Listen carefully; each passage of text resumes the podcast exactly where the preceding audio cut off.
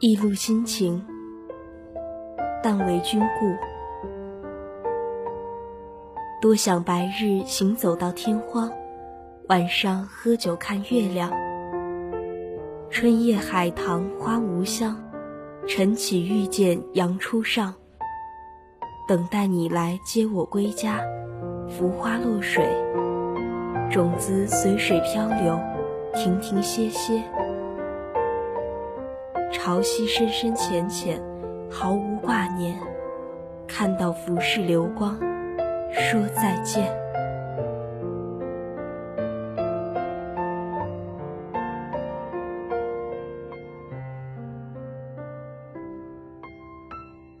人到了一定的年龄，需要有一样彼此都熟稔的东西。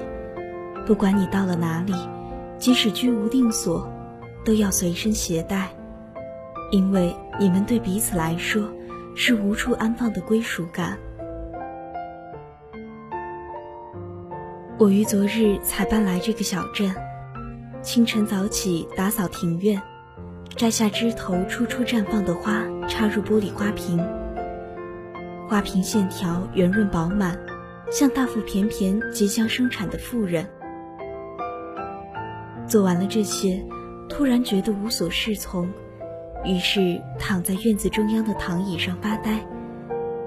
此时日光渐渐炽热，将手放在眼睛上，能看到眼前一片的红。在半睡半醒之间，听到门被嘟嘟的敲响。打开门来，见是一只篮子，里面放着红澄澄的、散发着香甜的石榴，篮子上绑着一张纸条。你好啊，新来的邻居小姐。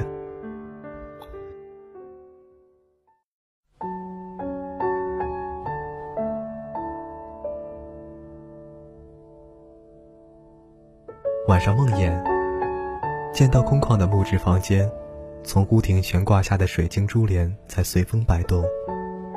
窗帘是大幅的丝绸布匹，瑰丽难言。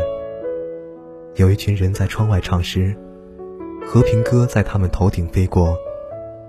一个披散着长发的女孩抱着大树的鸢尾站在窗下，面容安稳恬静，望着我安静不语。然后转身背向我，融入长诗的人群。你应当知道，这世上有句话叫做“情深不寿”。太阳花，朝颜，在庭院中次第生长。生命旺盛，一如渐入初秋的阳光，依旧温暖灼热，因此常让我有种错觉，他们每天都是不一样的新面孔。习惯注意着陌生人，因此我注意到了你。昨天的时候路过门口，看到你正挽着袖子擦拭放在庭院中的家具，干净之后便费力的挨个搬回屋子里去。及肩的长发松松的挽在后面，有一缕随着身体上下摆动而掉落了下来，晃动着粘在嘴角，让人很想过去帮你摘下来。家里院中的石榴成熟了，正是堪斋好时光。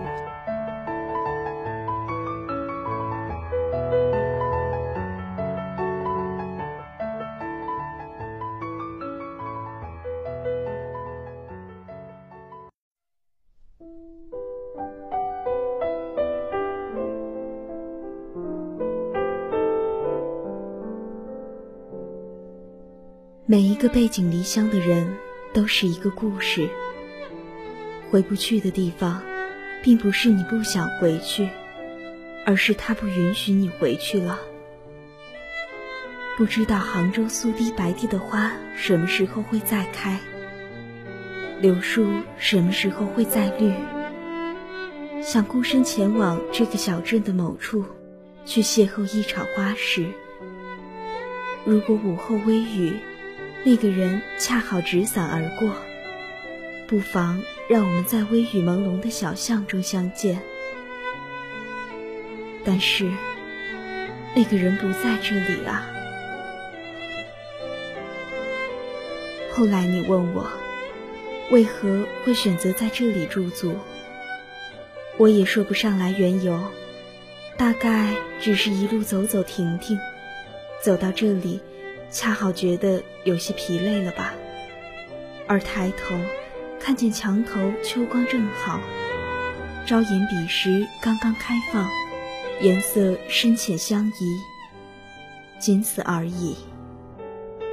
即使我们不愿相信，不愿屈服于命运，但有时候不得不承认冥冥中的力量。你无法改变它，唯有习惯它。淡化心境，给自己一个释然的理由。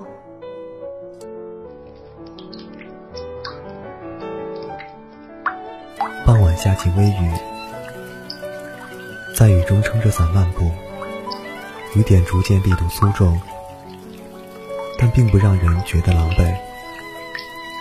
于是继续匀速的走着，路上空无一人，有被淋湿的猫咪踏着优雅的步伐，顺着墙角迅速的溜过去。途经一片竹林，竹叶被风吹得沙沙作响。无一例外的经过你的门前，看见你正拉了躺椅靠在上面望天，怀里趴着包裹着毛巾的猫咪，正是刚才遇见的那只。你似乎总是在发呆，长久的望着某个地方，但是又不再看那个地方，仿佛透过了云朵，延伸向了你所渴望的方向。小奶猫要赶快擦干才好，不然情况会很糟糕的。还是忍不住冲你嘱咐了一句：“啊！”你像是从云端蓦地跌落回地面，毫不尴尬地望着我，抱着怀里的猫咪站起来，冲我笑得羞涩。我总是爱发呆，谢谢你。我冲你微微一点头。正要转身离开，温柔小心的声音竟夹杂着渐渐变大的雨声传来。那个，谢谢你的石榴。我虽然背对着你，却也能猜到你此时一定是低着头，正手足无措的摸着猫咪的样子。我没有回头，只抬高手臂冲你挥了挥手。院子里的朝颜开谢了。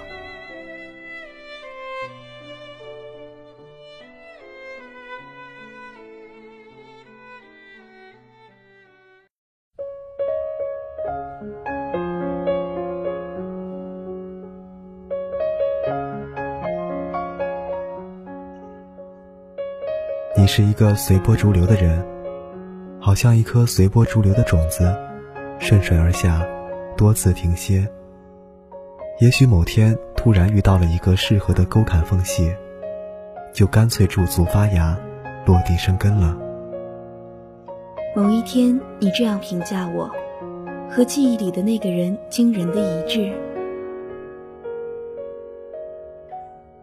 那天以后，阿仁的精神状态就颇为不好，喂他吃什么食物都不曾动过。我便想着。是不是那天淋了雨感冒了？于是鼓起勇气敲响你的大门。你含笑的双眼看了看我怀里的猫咪，像是早就预料到一般，招呼我进来。动作娴熟的接过猫咪给它检查。趁着你低头摆弄阿仁，我便悄悄地打量你的院子，不大却很整洁。院子里种着各种花草，大多是我叫不上名字的。角落里站着一棵树，我走近了看，便发现一颗颗硕大的石榴俏生生地挂在上面。现在过了季节，不然再早一点，你就看到石榴花了。我猛地回头，就看见你促狭的眼睛。我用手握拳放在嘴边，咳了咳，状似无意地说：“阿仁怎么样了？没关系吗？”“没关系。”你轻轻地抓了抓猫咪的下巴，见阿仁发出舒服的呼噜声，抬头说道：“他只是孤单了，你该给他找个伴儿了。”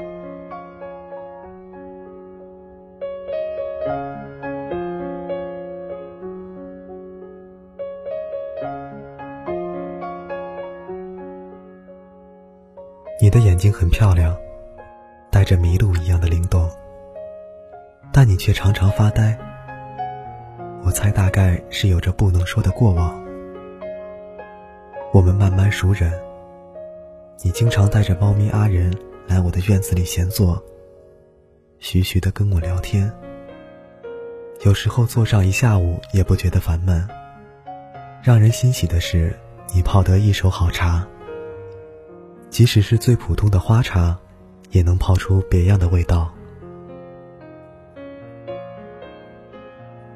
今天是什么茶？嗯，洛神花吧。为什么是这么不肯定的语气？这个，其实我也分不清楚。总之你就喝吧，总不会差好多的。好吧。看着我无奈的表情，你捂着嘴笑了笑，黑黑的眼睛里溢出光彩。猫咪阿仁最近找到了玩伴，很欢脱的和一只黑白相间的奶牛猫在角落里玩耍。为什么给猫咪起名字叫阿仁？很像人的名字哦。我终究还是忍不住问了你，你长久的没有说话。微微颤抖的手指泄露出了你的心思。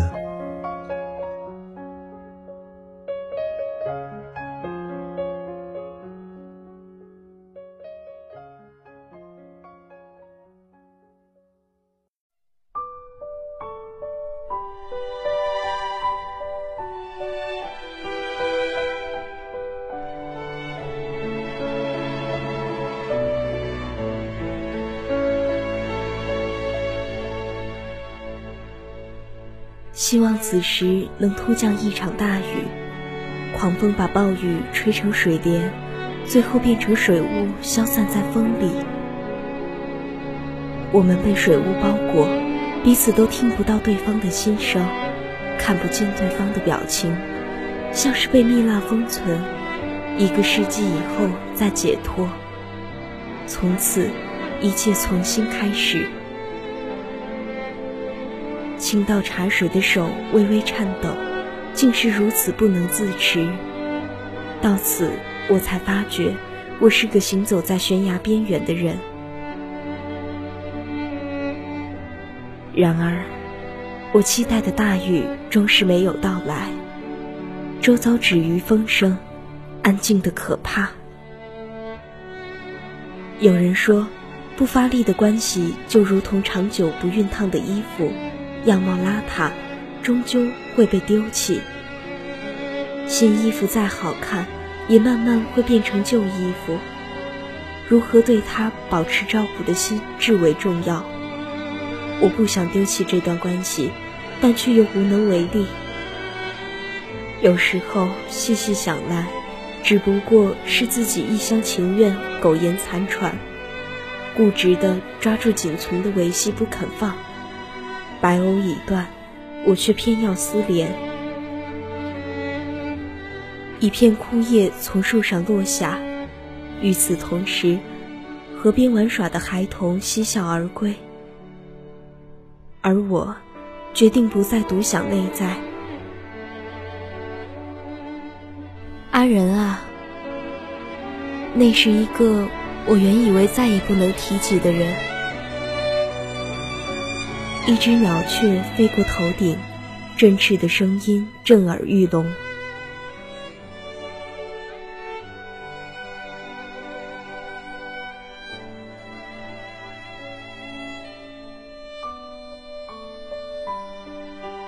你就这样站在那里，始终保持着一种姿势，眼睛始终望着角落里的猫咪阿仁，用低沉的声音、静默的姿态，跟我讲述了只有你自己能看到的画面。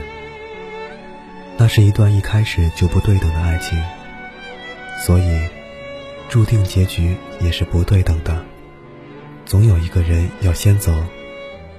你有时候会不停的自责，是否是自己太自私，只看重眼前盛开的绚烂光景，却忘记了寒冬早晚要来临。你们的爱情不是梅朵，即使冰冻三尺，也依然颜色鲜艳，盛开热烈。只是那寒冬还未来，他便亲手掐灭了取暖的火焰。有很久很久的时间，我害怕碰触到一切跟他有关的事、有关的人。在自我封闭了很久之后，我终于明白，爱之入骨，最终不过是一种妄想。但是，它又像一把匕首一样牢固，用他所有的所有，对你说：“你曾这样爱过我。”那是一种很可怕的感觉。所以你发现逃避并不适用于你，所以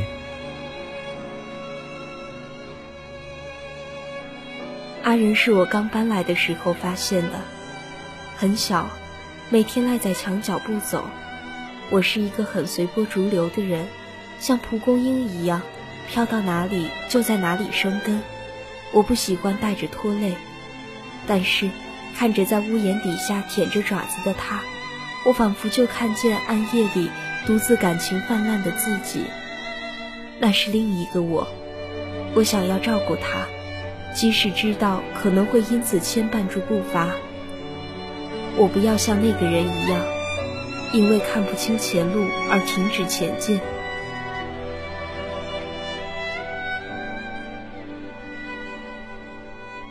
但是又为何叫阿仁？因为即使如此，我还是希望猫咪像那个人一样坚强，义无反顾，不要像我，不要像我。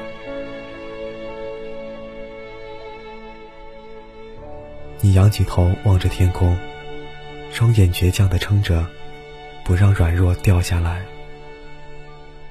我的心仿佛被无形的手扼住，难以呼吸。在下一秒。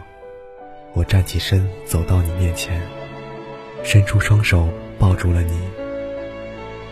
像你也是很好很好的事情，因为佳怡是个让人值得爱的姑娘。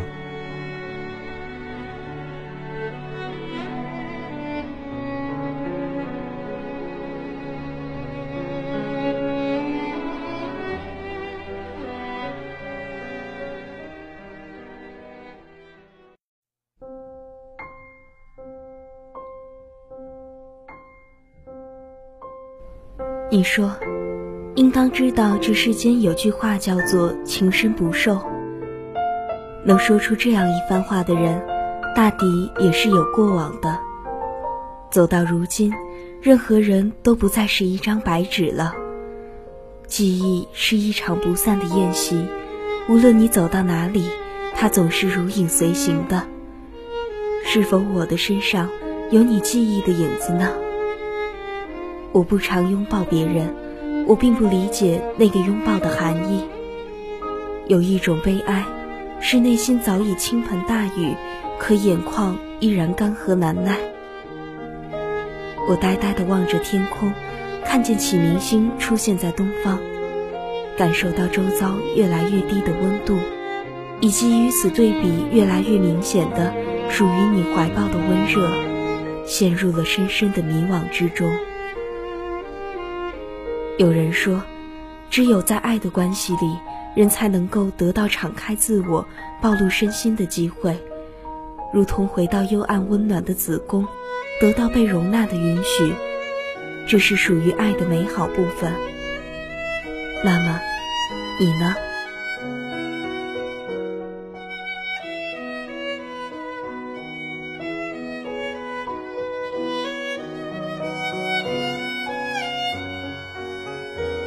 将之称为什么才好呢？看到你，仿佛看到多年前的我。彼时自觉被世界抛弃，被一切抛弃，唯有自己。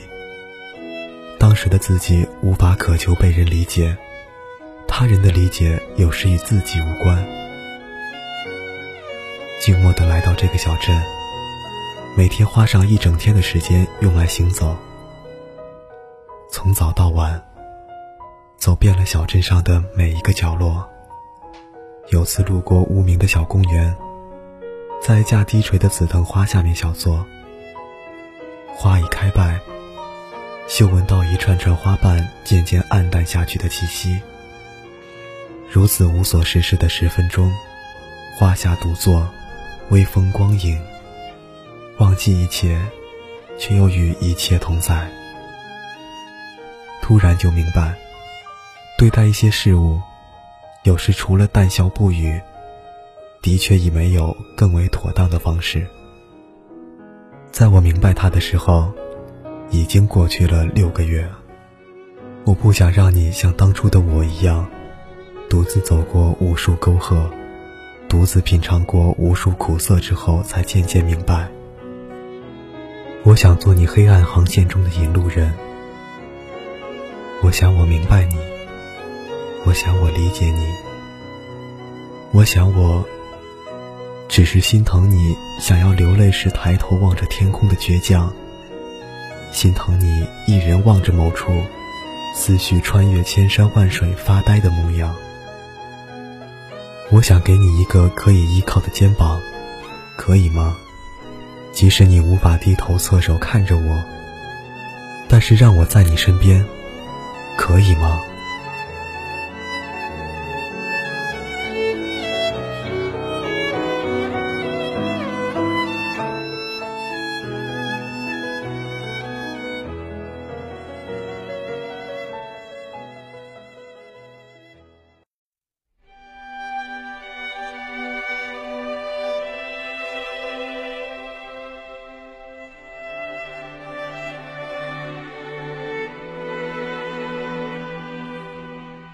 你只比我大了一岁，却像是经历了千山万水，又千山万水的回来一样，目光淡然。你告诉我，一切终究是会过完的，残存中没有余地。你告诉我，要善待自己，放下和消融内在累积的创伤，它们使你沉重不够轻盈。要不断去洗刷伤口，直到慢慢结痂。因为遗忘只是暂时的，唯有接受而淡然，才是永恒的。我说，金轩，我在你面前仿佛一览无余。你只是笑笑，温柔的抚摸我的头发，说：“人有多面，怎么会是一览无余的呢？”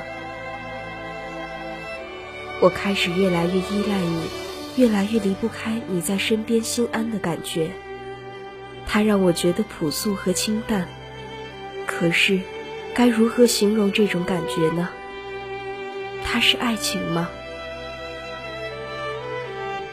每次发呆的时候，我就会像个逃亡者一样，带着阿仁躲进你的院子中，仿佛只要在你身边，身后的洪水猛兽就不会追来。可是渐渐的，望着你始终含着笑、温柔的眼睛，面对着握着我的手的你纤长细瘦的手掌，更多的对你的愧疚，便取代了以往内心关于失去的煎熬。心之艰难是跟自己做斗争，再痛的伤总会抚平，再伤的痛总会痊愈。想及此，我确实是个自私的人。明明无法回应你，却还因为贪恋你的温暖、贪图痊愈的捷径而固执地待在你身边。这对你是不公平的，这不公平。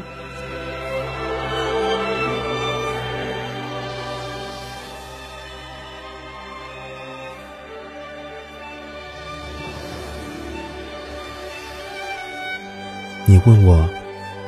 如果得到一个伴侣，想要的情感关系是怎样的模式？我说：照顾、承担、保护、安全。别人的答案或有不同，但对于我而言，就是如此了。你听了之后没有说话，只是望着我，笑得很满足，很温柔。这种笑容极美。却有些虚无缥缈，我内心渐渐涌上来不安感。这天下了雪，你说若是院子里种上寒梅，大概也是一番风景。我就说好，等到寒冬过去，就在院子里种上，等到来年冬天，就可以看见了。转眼间，你来到青城也已经半年。从初秋到隆冬，阿仁和他的伴侣奶牛猫已经生了一窝的小猫，一团一团的，很可爱，捧在手心里会有流泪的冲动。日子如流水一般过去，已经很少见你发呆。我很开心，即使你永不回应我，我也依然是很开心的。直到那天，京城的雪。在一瞬间都化了。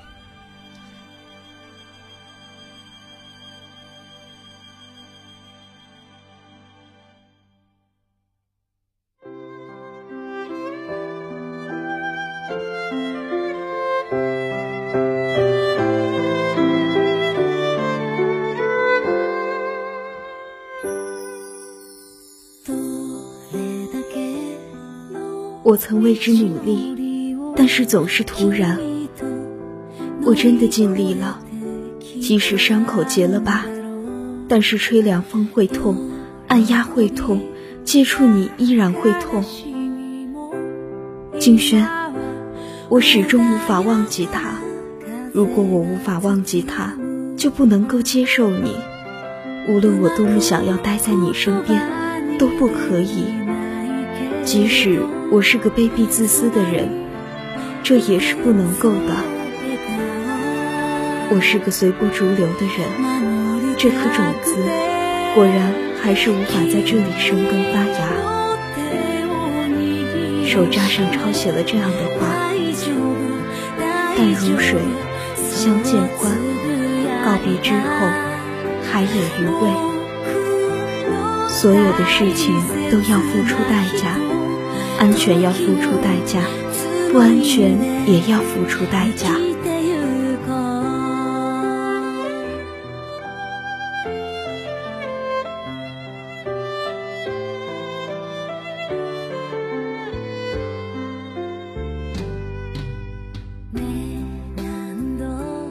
一年之后，阿仁的孩子们也都长大了，被我送给了对面独居的老奶奶喂养。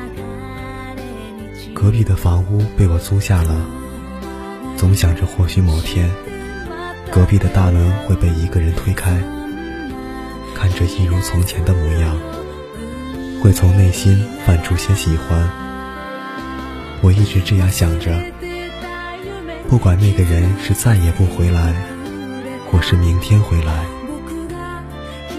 某天，从远方邮来一封明信片。背后是布达拉宫巍峨的顶峰，只一句话：“但为君故，沉吟至今。”